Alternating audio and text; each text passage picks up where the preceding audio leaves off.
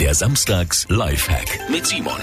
Trick Nummer eins: mit dem Föhn, den auf mittlerer Stufe in etwa 10 cm Entfernung an das Etikett halten und dann so lange natürlich, bis sich der Klebstoff unter der Hitzeeinwirkung so ein bisschen löst und das Ganze abgeht. Oder Trick Nummer zwei: mit etwas Fett, also Butter, Margarine oder Speiseöl, funktioniert das wirklich super.